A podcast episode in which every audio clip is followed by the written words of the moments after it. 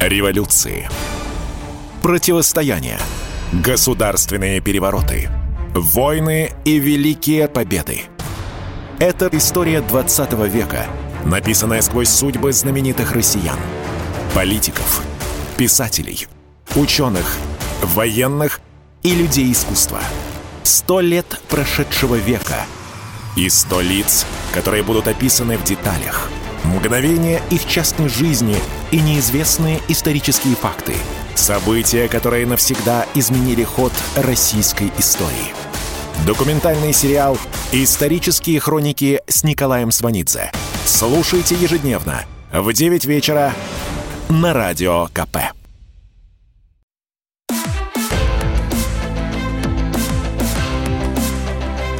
Исторические хроники с Николаем Сванидзе на Радио КП. Год 1933. Палуба, плетеные кресла, трое из политбюро, Сталин, Ворошилов и Киров беседуют между собой.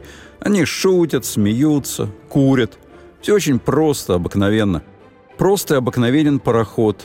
Простые обыкновенные люди, разговаривающие на палубе. Обыкновенные советские люди. Разговаривают о погоде, об охоте, может быть, о том, как спали – это фрагмент из книги под названием «Беломорско-Балтийский канал имени Сталина. История строительства». Этот труд написан коллективом авторов, а если точнее, наиболее известными в 1933 году советскими писателями, живыми классиками. В их числе Максим Горький, Всеволод Иванов, Валентин Катаев, Алексей Толстой, Бруно Есенский, Михаил Зощенко, Виктор Шкловский. Всего 36 человек. Книга открывается посвящением, вернее, признанием – Оргкомитет Союза советских писателей рапортует о готовности советских писателей служить делу Ленина Сталина. Книга вышла под общей редакцией Семена Фирина-Пупко, который в 1933 году был заместителем начальника главного управления лагерей ОГПУ. В августе 1933 года советские писатели совершили пароходную поездку по только-только открытому Беломорско-Балтийскому каналу и поездка, и книга по мотивам этой туристической поездки грандиозная, тщательно проработанная, как сказали бы сейчас, пиаровская акция ОГПУ. При этом не все участники поездки были допущены к работе над книгой. В книге нет фамилий Ильфа и Петрова. Они путешествовали по новенькому Беломор-каналу. Вместе с ними художники Кукрыниксы. Вот их слова в адрес ОГПУ. «Мы художники-сатирики. Если ваша работа будет проходить такими темпами, нам скоро придется переквалифицироваться. Восхищены грандиозной работой УГПУ. Ильф и Петров с кукрыниксами выпускали на пароходе веселую газету «Кубрик». Участие в написании книги им удалось избежать. На пароходе 120 деятелей литературы и искусства.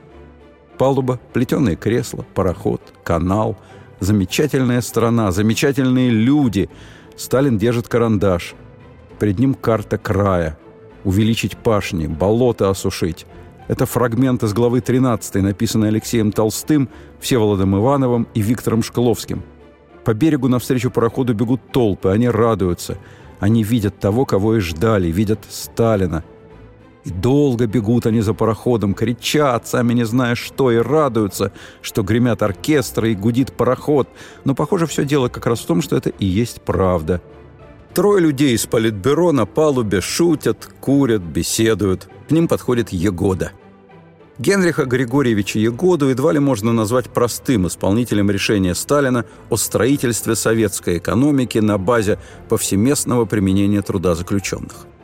Буквальное исполнение сталинского решения не дало бы даже тех реально очень ограниченных результатов, которые были достигнуты социалистической индустриализацией – уголовных и политических заключенных необходимо было смешать на одном объекте, отсеять путем естественного смертельного отбора, переплавить в страхе и голоде, а затем отлить в одну единственную форму. Полученный неизвестный доселе человеческий продукт – это главная технологическая разработка советской индустриализации, которая найдет применение в различных областях жизни.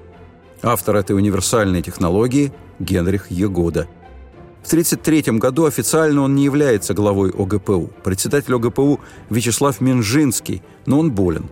Егода фактически руководитель в ранге зампреда. Зампредом ОГПУ он стал еще в 1923 году при Дзержинском. В материалах дореволюционного полицейского наблюдения проходит под кличками «Сыч» и «Одинокий». Егода женат на племяннице Свердлова, Иде Авербах, родной сестре Леопольда Авербаха, одного из авторов книги о Беломор-канале. В 1936 году сама Ида Авербах опубликует работу «От преступления к труду». Работа выйдет под редакцией Вышинского и с его предисловием – Жена Егоды напишет, что переделка враждебного и неустойчивого сознания наилучшим образом происходит при концентрации работ на гигантских объектах, поражающих воображение своей грандиозностью. Александр Солженицын в произведении «Архипелаг ГУЛАГ» указывает, что Ида Авербах намеревалась защитить диссертацию по проблеме изменения сознания в лагерных условиях. Не только жена Егоды, но и сам Егода по линии отца также приходится Свердлову дальним родственникам – во младенчестве с родителями он проживал некоторое время в доме отца Якова Свердлова в Нижнем Новгороде. В более зрелом возрасте, в 1909 году, Егода вместе с московскими анархо-коммунистами собирался грабить Нижегородский банк. Кроме того, занимался скупкой и перепродажей оружия и динамита, был выслан в Симбирск под надзор полиции. Через год амнистирован по случаю трехсотлетия дома Романовых. Нижегородское прошлое сроднило Генриха Егоду и Максима Горького – их переписка идет до самой смерти Горького. Егода пишет Горькому «Бурная зима прошла, дорогой Алексей Максимович. Я как цепной пес лежу у ворот республики и перегрызаю горло всем, кто поднимает руку на спокойствие Союза. Пока держусь. Я так мало сплю, что иногда засыпаю за столом». Горький Егоде. «Я бы с наслаждением побеседовал с вами, мой дорогой землячок, посидел бы с вами часа два в угловой комнате на Никитской. Неистощимость энергии ваша изумительна, работу ведете вы громадную. Егода Горькому. Я очень устал, но нервы так напряжены, что не замечаешь усталости. Враги как-то сразу вылезли из всех щелей. Фронт борьбы расширился как никогда. Двумя годами раньше, в 1931 году, замначальника ГУЛАГа Матвей Берман шел по летней Москве на Лубянку на заседание коллегии ОГПУ – Ему 33 года, возраст Христа. Он читает по лицам московскую уличную толпу. В книге о Беломор-канале написано оброненные словечки, неожиданные интонации, вырвавшиеся жесты, скованные походки откладываются в его памяти. В этих частностях выступает целое, отмеченное общей чертой враждебности и лживости. Матвей Берман постоянно ощущает скрытую силу классового врага. Берман – чекист – у него бессознательная профессиональная привычка разговаривать с людьми. В поезде он самый располагающий к беседе пассажир. Берман идет на Лубянку по охотному ряду, мимо дома князя Голицына, фаворита опальной сестры Петра I, царевны Софии. Дом стоит на месте здания нынешней Государственной Думы. В 1933 году, 2 августа, когда будут рапортовать о сдаче Беломорско-Балтийского канала, выйдет постановление правительства о строительстве на этом месте дома Совнаркома – Архитектором будет Аркадий Лангман. К этому времени по его проекту уже построено новое здание ОГПУ. Именно архитектору Лангману принадлежит идея выгуливать заключенных на крыше здания. Фактически Лангман – главный архитектор ОГПУ, а затем НКВД. Строительство дома Совнаркома курирует зампред ОГПУ Генрих Егода. Год 1933. ОГПУ в разных смыслах активно вторгается в гражданскую жизнь, а точнее втягивает ее в свою орбиту. Зимой 1933 года в Москве разрушен Златоустовский монастырь. Между Мясницкой и Покровской, вблизи комплекса зданий ОГПУ. На его месте начинается строительство ведомственного жилого дома. Туда же вскоре въедет начинающий писатель, 26-летний Александр Авдеенко. В 1933-м его удостоили чести посетить Беломор-канал – а в 1935-м доверят написание книги о строительстве канала Москва-Волга. Егода примет его лично. Егода скажет «Я придумал. Вы поедете собирать материал под видом чекиста». В тот же день писателя Авдеенко обмундировали. Привинтили два темно-вишневых генеральских ромба к малиновым петлицам. Это забава Егоды. Для него самого в ноябре 1935-го будет введено спецзвание «Генеральный комиссар государственной безопасности» то есть он первый чекистский маршал. Писателю Авдеенко перед поездкой на канал «Москва-Волга» Егода дал вымышленную фамилию – Рыбалка. В этот же день полуписатель, получекист Авдеенко Рыбалка и получил ордер на квартиру в доме ОГПУ в Большом Комсомольском переулке. Продолжение следует.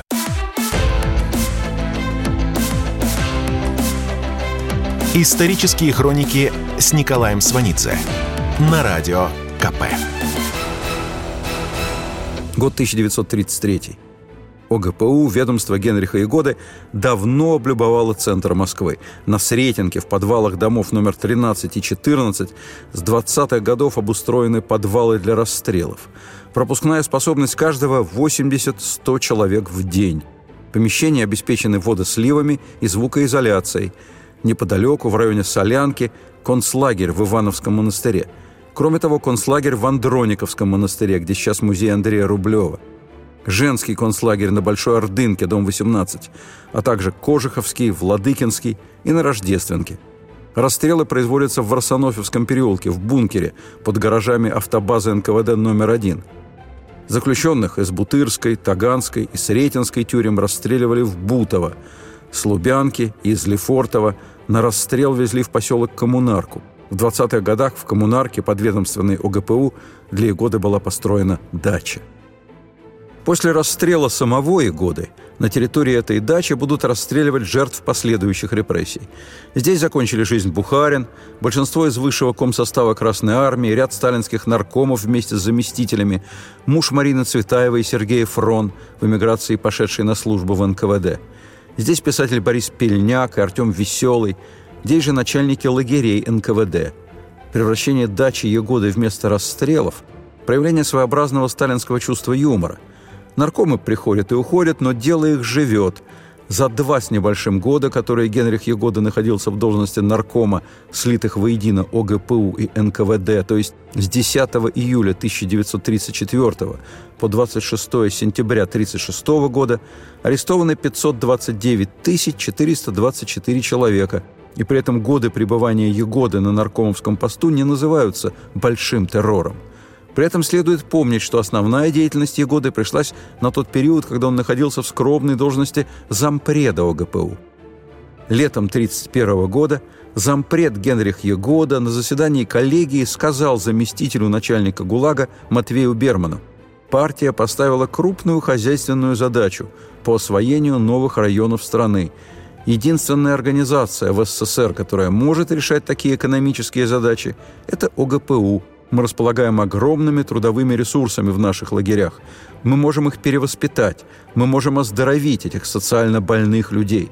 Мы и раньше применяли нашу систему перековки в трудовых колониях, но теперь впервые мы хотим использовать ее как никогда смело, в невиданном ранее масштабе. Это будет битва за человеческие души, которые пока еще не принадлежат нам.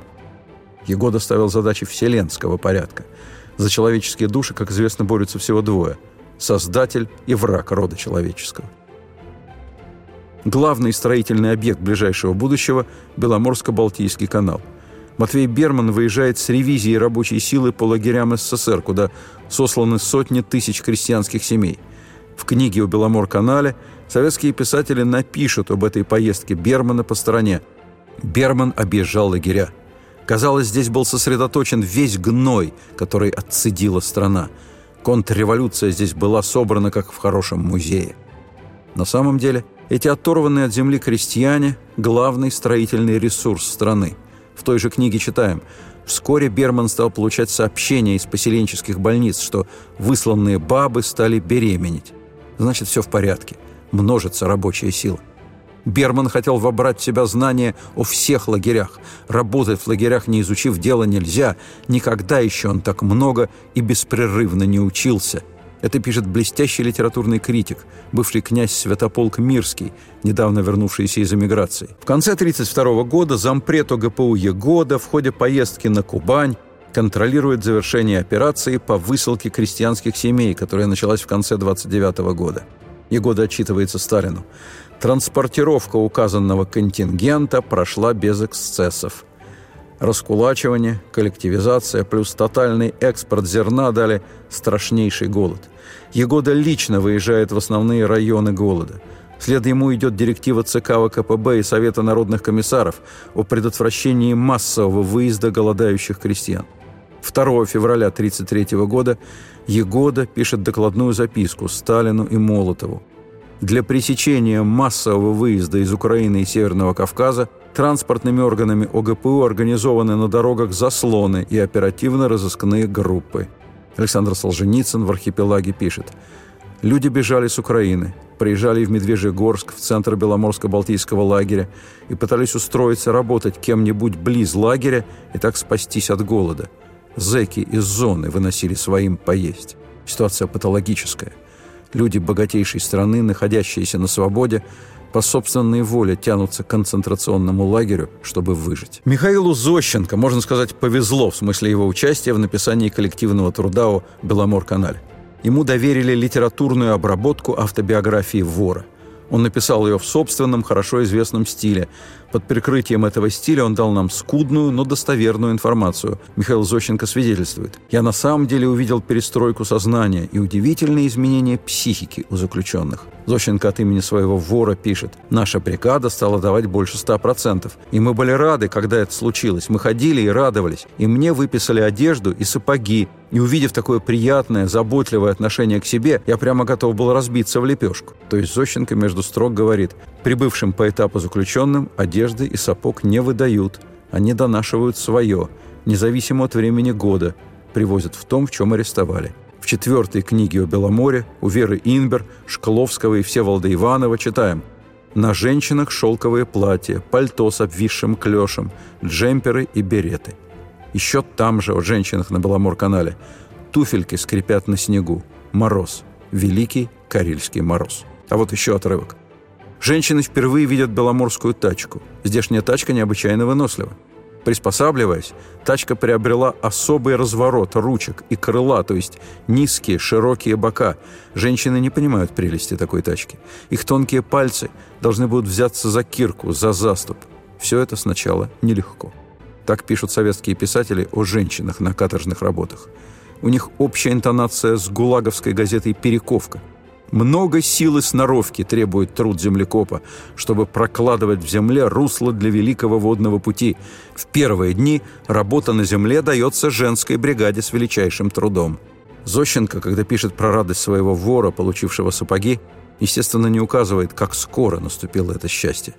Для того, чтобы получить сапоги, нужно было как минимум выжить хотя бы в течение полугода. Котлован только начали рыть. На дне впадины, засыпанной снегом, полно людей и камней. Двое-трое человек нагибаются и, обхватив валун, пытаются приподнять его. Валун не шевелится. Тогда зовут четвертого, пятого. И вот тут кому-то в голову приходит мысль, что валун из котлована можно вытягивать сетью, сеть тянуть канатом, а канат – барабаном, который крутит лошадь. Подобная технология применялась при строительстве египетских пирамид. Она совершенно соответствует директиве Сталина Канал должен быть построен в короткий срок и должен стоить дешево. Проект канала разработан заключенными инженерами в особом конструкторском бюро ГПУ в Фуркасовском переулке в Москве. Он полностью отвечает сталинской директиве. Технику не использовать. Материалы из других районов не привозить. Всюду, где возможно, железо заменить деревом. Александр Солженицын пишет. Нет, несправедливо эту дичайшую стройку XX века сравнивать с египетскими пирамидами. Ведь пирамиды строились с привлечением современной им техники, а у нас была техника на 40 веков назад. Инженеры-заключенные проектируют земляные дамбы, деревянные ворота шлюзов. На стены шлюзов бетона нет, вспоминают древнерусские ряжи, деревянные срубы высотой 15 метров, засыпанные грунтом. Егода говорит – это не Днепрострой, которому дали большой срок стройки и валюту. Сказано, ни копейки валюты. Мы имеем огромный резерв рабочей силы. В книге о Беломор-канале читаем. Руководство строительства сделало для инженеров самый большой подарок. Оно освободило их от забот о рабочей силе. Инженеры, которым ОГПУ сделало такой щедрый подарок, сами все заключенные. Их привозят в Медвежьегорск. С маленькими чемоданчиками в руках они расселяются по баракам – а чекисты не успокаиваются. Во все концы Союза мчатся уполномоченные выбирать новые и новые кадры из других лагерей. Писатели напишут, чекисты умеют не только отлично арестовывать и допрашивать, они умеют организовывать, поэтому чекисты – хозяева. Егода говорит, канал не сумасшедшая затея, а реальное дело, хотя его никто еще в мире не делал. Увидите, работа пойдет, люди увлекутся. Год 1933. Начальник Беломорстроя Лазарь Коган говорил зампрету ОГПУ Генриху Егоде, под руководством которого строился Беломоро-Балтийский канал. Шлюзы, дамбы, плотины надо построить тысячами рук, но сейчас эти руки чужие, холодные, бесстрастные. Я, кажется, сентиментален, думает Коган, но я научу этих людей любить будущее. В действенности рецепта любви, разработанного сентиментальными людьми на строительстве канала, нельзя усомниться. Панамский канал в 80 километров строили 28 лет. Суэцкий длиной 160 километров – 10 лет. Беломорско-Балтийский канал, или, как говорили, ББК, длиной в 227 километров, построен за 20 месяцев. Стало быть, факт суперактивной работы на ББК не вызывает сомнения. Норма питания заключенного ГУЛАГа составляет 2000 калорий. Это физиологический минимум для сидящего в тюрьме и неработающего человека. 2000 калорий – это 10 картофелин – на Беломоре эта норма опускается на 60-70%, и при этом пайке полный рабочий день, ни с чем не сравнимого физического труда, на морозе или по шею в воде, в мокрых валенках или в лаптях. Ломы и лопаты в ограниченном количестве. Канал роют в буквальном смысле руками. Продолжение следует.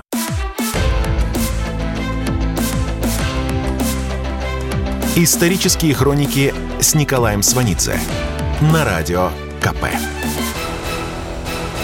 Год 1933. Дмитрий Петрович Витковский, работавший прорабом на строительстве Беломора-Балтийского канала, вспоминал, «После рабочего дня остаются трупы. Снег запорашивает их лица. Кто-то скорчился под опрокинутой тачкой, спрятал руки в рукава и так замерз. Кто-то застыл с головой вобранной в колени. Деревенские, привыкшие отдавать работе все силы, здесь быстро слабеют, и вот замерзают. Ночью едут сани, возчики бросают трупы на сани с деревянным стуком. А летом оставшиеся от неприбранных трупов кости вместе с камнями попадают в бетономешалку, а затем в бетон шлюзов и навсегда сохраняются там. Писатель Катаев спрашивает у замначальника ГУЛАГа Фирина Пупко. «Скажите, канал армейцы часто болели?» «Бывало не без того, человек не железный». «И умирали», — уточнял Катаев. Случалось, все мы смертны. А почему мы не видели по берегам ни одного кладбища? Потому что здесь им не место. В 13 главе книги о Беломор-канале советские писатели Алексей Толстой, Всеволод Иванов, Виктор Шкловский напишут «Многие строители Беломорско-Балтийского канала получили здесь здоровье». Вспоминает актер Вацлав Дворжецкий. Беломор – это уже не первый его лагерь. Люди пилят, рубят, копошатся. Надо двигаться, надо выжить. Спишь тут же на лапнике у костра. Еды горячей нет. Дают кружку пшена или кружку муки. Забирай во что хочешь. Если нет посуды, хоть в шапку. Бывало и баланду в шапку получали. Посуды почти нет. Хозяин котелка или чайника зарабатывает на этом. Даром не даст, выторговывать надо, ждать, чтобы свое пшено поварить немного. Все все друг у друга воруют. Остаток пищи прячь на ночь в штаны, а то спишь как убитый, тебя обыщут и отберут. И вот в тот миг, когда тебе негде и не в чем сварить пшено, когда уже одной ногой в могиле и понимаешь это, но еще не смирился с этой мыслью, вот в этот самый миг возле тебя, доходяги, возникает человек, которого здесь называют воспитателем. Воспитателем на Беломоре может быть чекист, но чаще всего бывший уголовник, проявивший педагогические наклонности. Про таких напишут «воспитатели работают как художники». Воспитатель говорит доходяге – Завтра ты еще не помрешь, не отмучаешься, а значит, обязан будешь работать. Роскошных условий пообещать не могу, но если ты дашь 115% выработки, обещаю добавку к пайке. На следующий день на лесоповал приезжает повозка, покрытая брезентом. Человек с листом бумаги в руках откидывает брезент и начинает выкликать фамилии. Под брезентом в ящике дымятся пирожки.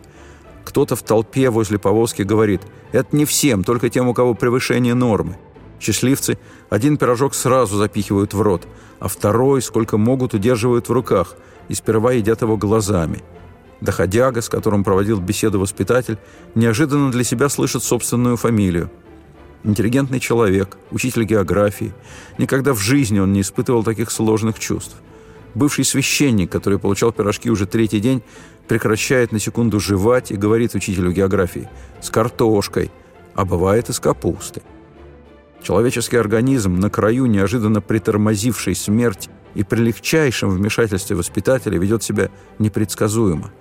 Иерархия ценностей рассыпается неожиданно и мгновенно. Идет реакция на корм. С ней ничего не поделать, потому что это реакция на жизнь. Если воспитательная работа все-таки не удается, то есть воспитанник все-таки умирает, не беда. Эшелоны постоянно подвозят новых и новых заключенных. Человек, который зачитывал фамилии, неожиданно обращает внимание настоящего неподалеку мужика в трюхе, осматривает его с головы до ног и говорит раздатчику «Этому вечером дашь кило каши». Этот уголовник. Чекисты на Беломоре называют их социально близкими. Такого хорошо поставить во главе бригады. Бригаду он сформирует сам. Уголовники в ней составят меньшинство, большинство политические, идущие по 58-й, как учитель географии. Бригадная система – великое изобретение. В бригаде ты не можешь не хотеть работать. Ты не можешь гордо предпочесть концлагерной работе голодную смерть, потому что если ты не работаешь, то падает бригадный процент выработки. И вся бригада теряет свой хлеб и пшено. И значит, товарищи по бригаде будут следить за тобой лучше любого надзирателя. Перевод людей на предельно простой, элементарный язык общения. Работа, корм, шанс выжить. Это главное достижение ОГПУ и лично Генриха Ягоды на Беломор-канале. Советские писатели пишут, группу лагерников отправили на изыскательские работы для определения зоны затопления. На обратном пути они заплутали, наконец увидели вышку в лесу. На вышке стрелок. И обрадовались. Значит, домой пришли. В конце писательской поездки на слете ударника выступил Горький. Он сказал, «Я поздравляю работников ОГПУ с их удивительной работой. Когда занавес задернулся, Горький вошел за кулисы. «Черти драповые, вы сами не знаете, что сделали», — сказал Горький чекистам. Чекисты улыбнулись. Они хорошо знали, что сделали. За 20 месяцев через стройку прошло 280 тысяч человек. Погибло около 110 тысяч. Исторические хроники с Николаем Сванидзе. Работал на канале бывший крестьянин. Его звали Балабуха – он отливал колеса для тачек, а потом и детали для шлюзовых ворот. Делал он это первобытным способом и считался ударником, даже получил право выхода из лагеря. Около Медвежьей горы был лагерный совхоз. Балабуха как-то раз попал туда. Он увидел стадо, привезенное в эшелонах из раскулаченных районов. Коров тогда тоже ссылали. В том стаде был синий вол – Точно такой же, редкий синий вол был у него в родном хозяйстве. Вол подошел к нему, замычал и стал лизать руки. Балабуха взял быка за рога, положил голову между рогов и заплакал. Он вернулся в лагерь, пошел к начальнику и попросился на работу в совхоз. Начальник сказал, «Зачем тебе это? Ты же умеешь делать колеса для тачек». Балабуха подумал и сказал, «Ладно, будет выходной, буду ходить к Валу в гости».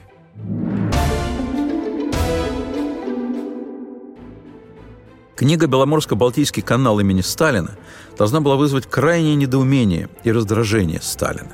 Несмотря на название, Сталина в книге несравнимо меньше, чем Егоды. При этом Егода на 600 с лишним страницах не часто упоминается по фамилии. Когда о нем идет речь, он обычно называется просто «зампред». Но эта нарочитая простота и частота упоминания должна была больше всего насторожить Сталина. Очередная самореклама Егоды в связи со строительством канала и предопределила закат его карьеры. Практической необходимости в замене Егода на Ежова не было. Егода, так же как и Ежов, был абсолютно готов к проведению большого террора по всем направлениям. Когда Егоду расстреляют, только в Москве и Московской области будут действовать 30 тюрем, 8 исправительных трудовых колоний, 9 сельскохозяйственных исправительных зон. В Москве 4 колонии для несовершеннолетних – по всей стране завершено создание стройной системы лагерей.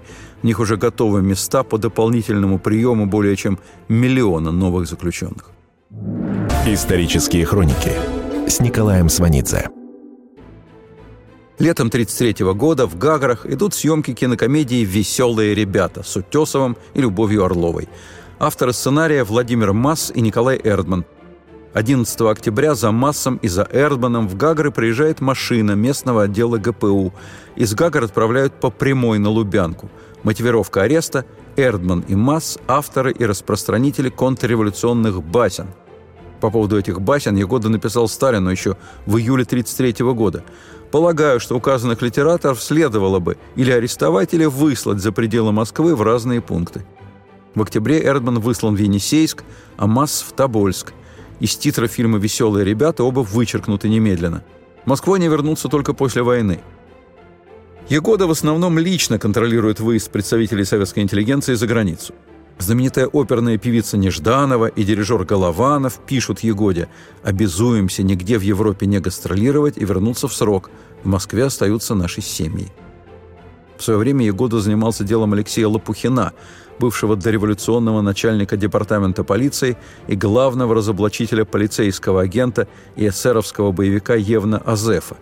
Тогда Егода подписал Лопухину разрешение на временный выезд за границу. Лопухин не вернулся – и года своей промашки не забыл. Впредь семьи отъезжающих будут оставаться в качестве заложников. Из Москвы Егода вычищает нищих. Их отправляют в спецпоселение в Казахстан. В 1933 году по распоряжению Егоды в Германии закупаются в большом объеме прослушивающая аппаратура. Однако прослушиваться будут не только разговоры. По ведомству Егоды идет прослушивание грамм пластинок – в результате музыкальной цензуры ОГПУ запрещены песни «Яблочко», «Бублики», «Желтые перчатки», «Ботиночки». Отдельная статья «Танцы» из секретной почта-телеграммы начальникам областных отделов ГПУ не допускать к публичному исполнению как на эстраде, так и в клубах таких танцев, как фокстрот, шимми, тустеп и прочее. Подпись «Егода». Сложно сказать, что преобладает в этой телеграмме годы – страсть к цензуре или его личные вкусовые пристрастия. А вкус у него, несомненно, был. Продолжение следует.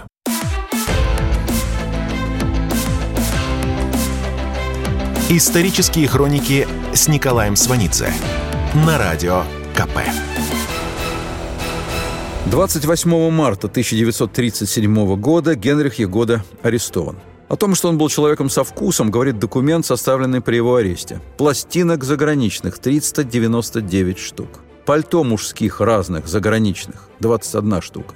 Шуб на беличьем меху – 4 штуки. Кожаных и замшевых курток заграничных – 11 штук. Костюмов мужских разных, заграничных – 22 штуки. Брюк разных – 29 пар. Гимнастерок коверкотовых из заграничного материала, защитного цвета и других – 29 штук. Сапог шевровых, хромовых и других – 19 пар. Обуви мужской разной, преимущественно заграничной – 23 пары. Заграничного сукна – 23 куска. Кож замшевых – 14. Беличьих шкурок – 50. Каракулевых шкурок – 43. Лебединых шкурок – 3. Ковров разных. Шкура леопарда, белого медведя, волчьи – 5. Рубах мужских шелковых заграничных – 50 пижам разных заграничных – 17, шарфов разных, кашне и шарфиков заграничных – 53, посуда антикварная разная – 1008 предметов. Это малая часть изъятого в квартире и годы по Милютинскому переулку, дом 9, а также в Кремле и на его подмосковной даче с 28 марта по 5 апреля 1937 года. На самом деле, этот приведенный список характерен для высшей сталинской бюрократии – как расстрелянный, так и выживший. Год 1933. Александр Фадеев передал Сталину рукопись повести Платонова под названием «Впрок». Сталин вернул рукопись с пометкой «Сволочь». В общем, в 1933-м Платонов в поездку на Беломор допущен не был. Он побывает там, в Медвежьей горе, по линии наркомата путей сообщения. Книгу советских писателей о Беломоре он получит, подарит сыну с надписью «Моему маленькому бандиту о больших». Исторические хроники Год 1933. Административно-хозяйственное управление НКВД внимательно следило за благосостоянием советской интеллигенции. Первое отделение АХУ НКВД оплачивает аренду особняка на Малой Пироговке, 16, для художника Павла Корина. НКВД оплачивает отопление, уборку и прочее обслуживание особняка. Дома Горького – в Москве, Горках 10 и в Крыму также на содержании ведомства и годы. В Бутырском изоляторе изготовляется мебель, которая поставляется в некоторые писательские дома, в том числе писателям Киршону и Афиногенову, которые принимали участие в поездке по Беломоро-Балтийскому каналу. А как Егода кормил писателей в ту поездку? Сначала ели в поезде Москва-Ленинград. Это был спецсостав из мягких вагонов, вспоминает участник поездки Авдеенко – с той минуты, как мы стали гостями чекистов, для нас начался коммунизм. Ни за что не платим. Копченые колбасы, сыры, икра, фрукты, вина, коньяк. Ем, пью и вспоминаю, как добирался до Москвы. Всюду вдоль полотна стояли оборванные босые люди. Кожа до кости. Все тянут руки к проходящим вагонам. У всех на губах одно слово – хлеб, хлеб, хлеб. Замначальника ГУЛАГа Фирин Пупко заглядывает то в одно купе к писателям, то в другое, спрашивает, не нужно ли чего. Отхлебнет немного цинандали, расскажет немного о строительстве канала, улыбнется и идет дальше. Потом уже в Ленинграде банкет в Астории. Авдеенко вспоминает, я просто ошалел от изобилия. Будто ожили натюрморты из Эрмитажа. Кто чего желает, тому то официанты и подносят. Борщ, бульон, лапша, кровавые куски мяса, бифштексы по-деревенски, жареные цыплята, шашлыки, шпроты в янтарном масле, поросята, заливные осетры, персики без косточек и кожуры. Я объелся и упился. Изобретательно и эффективно работал Генрих Егода на благо социалистического строительства. В изобретательности его ведомству действительно не откажешь. Начальник работ на канале «Френкель» шлет в Москву телеграмму – Лучший ударник должен быть лучшим конькобежцем. Пришлите 2000 пар коньков. Исторические хроники Осенью 1933 года Егода занимается гражданами СССР с нетрадиционной сексуальной ориентацией. Органами были выявлены, как указывалось, многочисленные организации гомосексуалистов, которые были обвинены в шпионаже – в декабре 1933-го в докладной на имя Сталина Егода пишет «Закона, по которому можно было бы преследовать в уголовном порядке, у нас нет. Полагал бы необходимым издать соответствующий закон об уголовной ответственности за педерастию». ОГПУ за три дня подготовила проект. Политбюро уже в декабре его утвердило – 7 марта 1934 года появилась соответствующая статья Уголовного кодекса. Отныне нетрадиционная сексуальная ориентация приравнивается к контрреволюционной и антисоветской деятельности. Именно по этой статье пойдет популярный певец Вадим Козин. Он выживет, доживет до глубокой старости и никогда принципиально не захочет возвращаться из Магадана. Горький пишет «Уничтожьте гомосексуализм, исчезнет фашизм». Горький был не в курсе дела. В 1933 году фашизм пришел к власти в Германии. Гитлер победил на выборах 5 марта. Сразу же после прихода Гитлера к власти первая партия граждан нетрадиционной ориентации отправлена в концлагеря. Гомосексуалисты наряду с евреями будут физически истребляться все годы гитлеровского правления.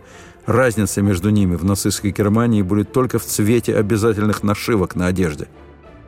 В 1933 году начинается эра – соперничество Сталина и Гитлера, лидеров двух классических тоталитарных режимов.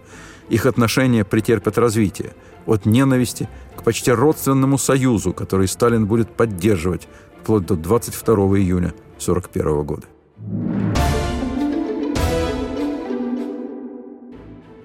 В 1938 году семилетний мальчик пишет письмо «Дорогая бабушка, миленькая бабушка, опять я не умер. Ты у меня осталась одна на свете, и я у тебя один. Если я не умру, когда вырасту большой, а ты станешь совсем старенькая, я буду работать и тебя кормить. Твой Гарик». Гарик – сын Генриха Егоды, который всю свою советскую жизнь и при Ленине, и при Сталине находился на руководящих постах ВЧК, ОГПУ, НКВД. Сын Егоды, годовалый Гарик, внучатый племянник Якова Свердлова, отдавшего вместе с Лениным приказ о расстреле царской семьи. Гарик пишет из детского приемника распределителя бабушки, сестре Свердлова, в Томский лагерь. «Дорогая бабушка, опять я не умер. Это не в тот раз, про который я тебе уже писал. Я умираю много раз. Твой внук».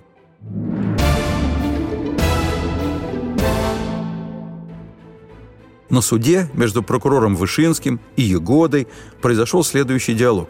«Скажите, предатель и изменник Егода, Неужели во всей вашей гнусной и предательской деятельности вы не испытывали никогда ни малейшего сожаления, ни малейшего раскаяния? И сейчас, когда вы отвечаете, наконец, перед пролетарским судом за все ваши подлые преступления, вы не испытываете ни малейшего сожаления о сделанном вами? Да, сожалею, очень сожалею. Внимание, товарищи судьи! Предатель и изменник Егода сожалеет. О чем вы сожалеете, шпион и преступник Егода? Очень сожалею. Очень сожалею, что, когда я мог это сделать, я всех вас не расстрелял. Сынишка Егоды, тот самый Гарик, после ареста родителей принял фамилию матери. Он умер в 2003 году, а 2 апреля 2015 года Верховный суд России принял решение отказать Генриху Ягоде в реабилитации. Продолжение следует.